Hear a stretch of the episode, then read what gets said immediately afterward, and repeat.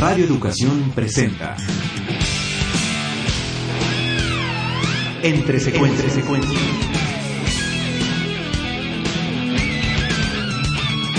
Sucesiones de imágenes que marcan tu vida y que pueblan el inconsciente cinéfilo.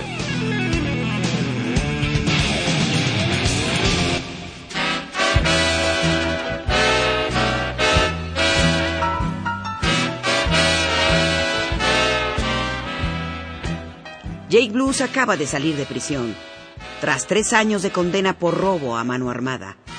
Tras recoger las nimiedades que se encontraban en sus bolsillos cuando fue aprehendido, sale del lugar y lo espera una patrulla. No, no, no lo van a encarcelar de nuevo.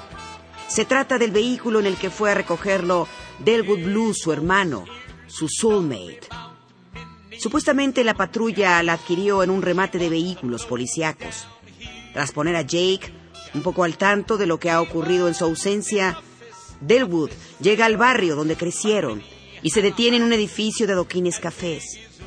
¿Qué hacemos aquí? le pregunta Jake a Elwood, quien contesta que prometió visitar al pingüino a su salida de prisión. Pero le mentí, contesta. Elwood, molesto, solo le dice que no está bien mentirle a una monja. Entonces, ambos se bajan de su vehículo policíaco Entran al edificio y frente a ellos queda una angosta y sinuosa escalera de madera en cuyo fondo se alcanza a ver un Cristo. Un Cristo sobre la pared revestida igualmente de madera. Comienzan a subir como si hicieran algo que no quisieron recordar de nuevo. Cuando llegan a la altura del Cristo, se detienen y observan su rostro de dolor, un rictus especialmente dramático. La puerta de acceso detrás de ellos se cierra sola. Y aunque voltean, en sus rostros se denota que observan algo que ya habían olvidado. Terminan finalmente de subir la escalera y están a punto de tocar la puerta que se encuentra en el nivel superior, cuando se escucha una voz que pregunta, ¿Quién está ahí? Y entonces contestan, Jake y Elwood. Entonces la puerta se abre sola y al fondo de la habitación, tapiada de madera, se ve una monja tras un escritorio. Pasen, les dice.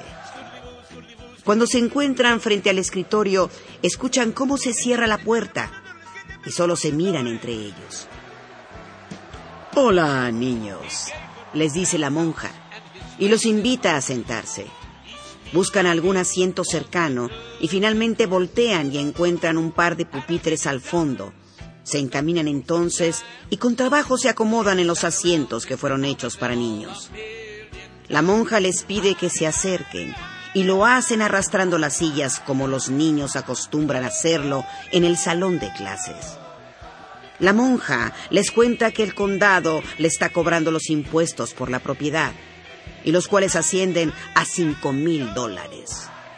Delwood pregunta si acaso la iglesia no ha pagado, y la monja contesta que el mismo Estado pagaría si estuviera interesado, pero que no lo está. Jake interrumpe y le dice que cinco mil no son problema y que los tendrán listos a la siguiente mañana. Vamos, le dice a Delwood. Pero antes de que logren incorporarse, la monja les grita que no, que ella no tomará su sucio dinero robado a sabiendas de dónde pensaban sacarlo. Un tanto contrariados se miran y medio se acomodan en el pupitre. Entonces Jake se nota un tanto molesto y a pesar de sus gafas negras le dice, Madre, entonces usted está hasta el cuello en basura. La monja le suelta entonces un reglazo. Le pregunta que qué fue lo que dijo.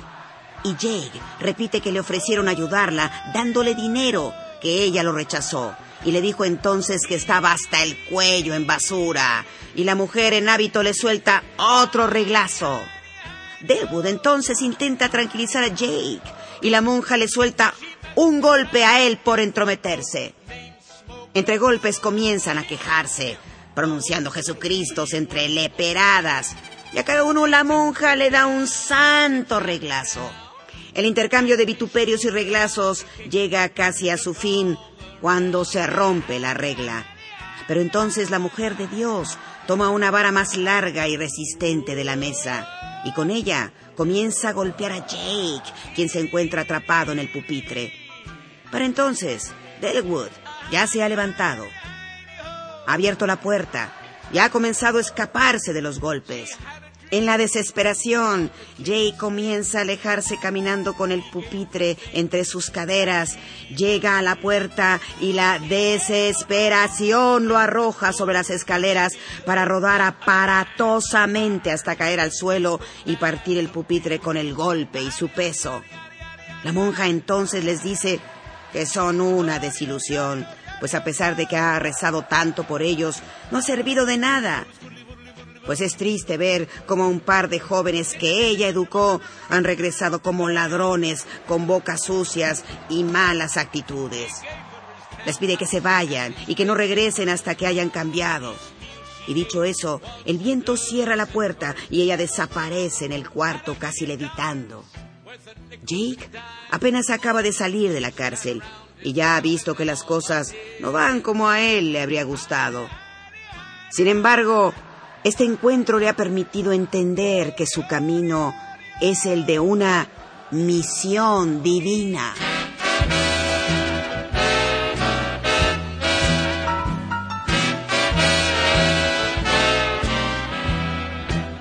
Durante buena parte de los años 70 y 80 del pasado siglo, el programa televisivo Saturday Night Live brilló en millones de hogares como una de las principales emisiones de comedia y variedades. Entre sketches y números musicales, esta emisión creó escuela y marcó la vida de muchos espectadores. De entre las docenas de números que fueron creados dentro de esta producción, se encuentra la banda de los Blues Brothers, que estaba liderada por los comediantes John Belushi y Dan Aykroyd. Lo que empezó como un simple número musical junto al compositor Howard Shore, pronto logró cobrar vida propia sobrepasando el marco televisivo. Aykroyd y Belushi alimentaron su gusto por el blues, primero armando jams musicales en un bar perteneciente a Aykroyd, y la necesidad y la intensidad fueron creciendo hasta que su acto lo convirtieron en uno básico en Saturday Night Live. Tomando como base la vestimenta que hizo inolvidable el famoso guitarrista John Lee Hooker, compuesta por sombrero, gafas y traje negros, los Blues Brothers se hicieron acompañar por sobresalientes músicos de sesión que de su banda hizo algo fenomenal. Fue tal el éxito del sonido de los Blues Brothers que recordaba los clásicos del género musical, que a unos meses de haber debutado en la emisión televisiva grabaron su primer disco Briefcase Full of Blues en 1978 y llegó al primer lugar del Billboard. Ante este éxito, no fue nada extraño que en 1980 se estrenara un filme protagonizado por los malencarados y musicales hermanos.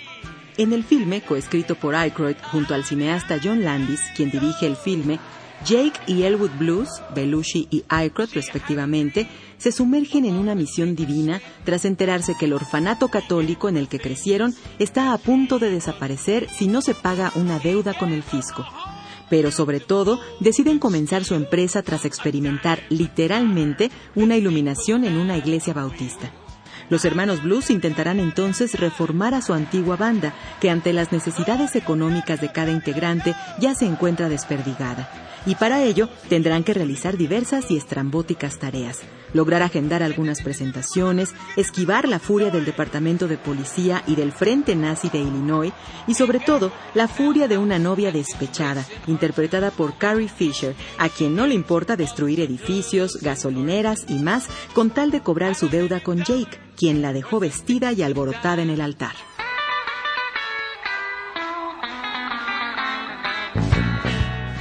Como puede intuirse, el filme de los Blues Brothers es una comedia de excesos casi caricaturescos, aunque cimentada y detonada a partir de eventos reales que crean un todo inolvidable. El filme se desarrolla en Chicago, entre sus calles de perfil acerado y su polución como marca de la desesperación de sus personajes. La crisis surge en una institución de la fe y sus voceros y espacios corresponden a las ideas preconcebidas. Pero aquí por igual podemos ver a una monja casi levitando y a una patrulla casi volar. En los Blues Brothers, las leyes de la física y la lógica parece que se quedaron atrás de la cámara, y en verdad se agradece. Cuenta la leyenda que Aykroyd, sin tener experiencia en el guionismo, se puso a crear un guion muy detallado cuando la Universal Pictures aceptó el proyecto del filme, y la obra quedó de más de 300 páginas, lo que la hacía tres veces más grande que un guion común y corriente. Ahí fue cuando se le entregó el guion a John Landis para que lo editara y convirtiera en algo filmable. Landis hizo su tarea e inclusive se apuntó para llevar el guion al ejercicio.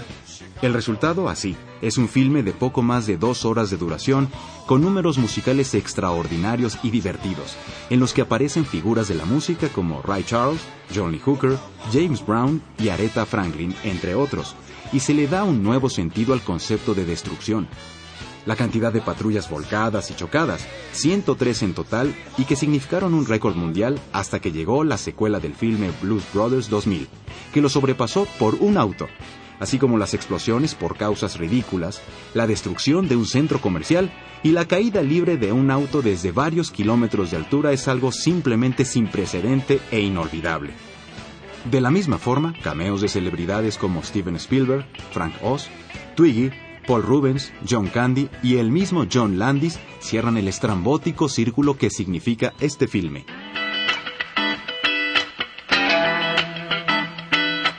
Los Blues Brothers tuvo un presupuesto de 30 millones de dólares, por lo cual no extraña la gran cantidad de destrucción que pudo ejecutarse durante su producción.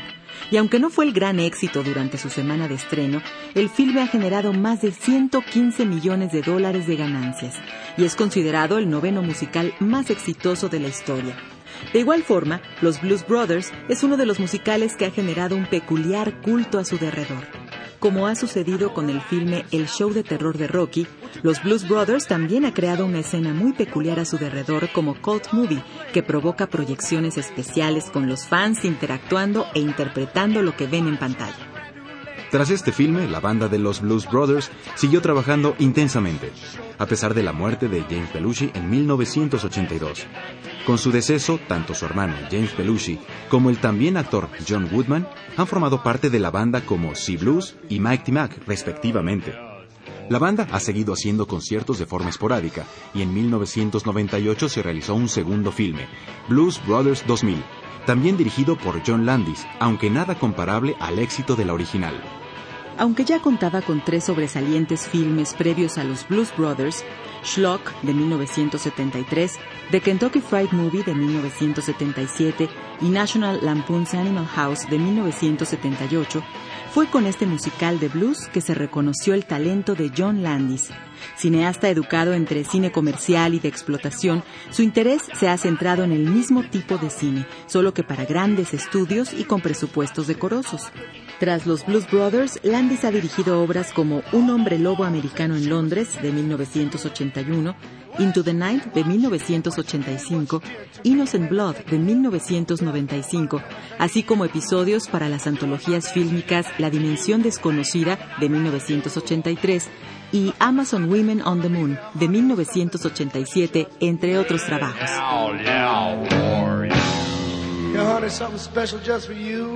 Recuerda que puedes volver a escuchar este programa en el micrositio de Entre Secuencias del portal www.radioeducacion.edu.mx.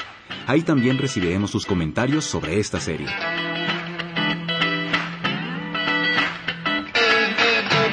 Participamos Alejandro Ramírez, Guillermo Lagarda, Montserrat Pérez Lima, Vicente Morales, Mauricio Matamoros, María Eugenia Pulido, Gerardo Quirós, Mari Carmen García y Mario Ledesma.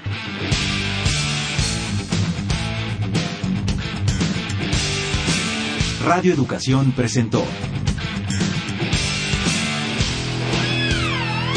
Entre secuencias.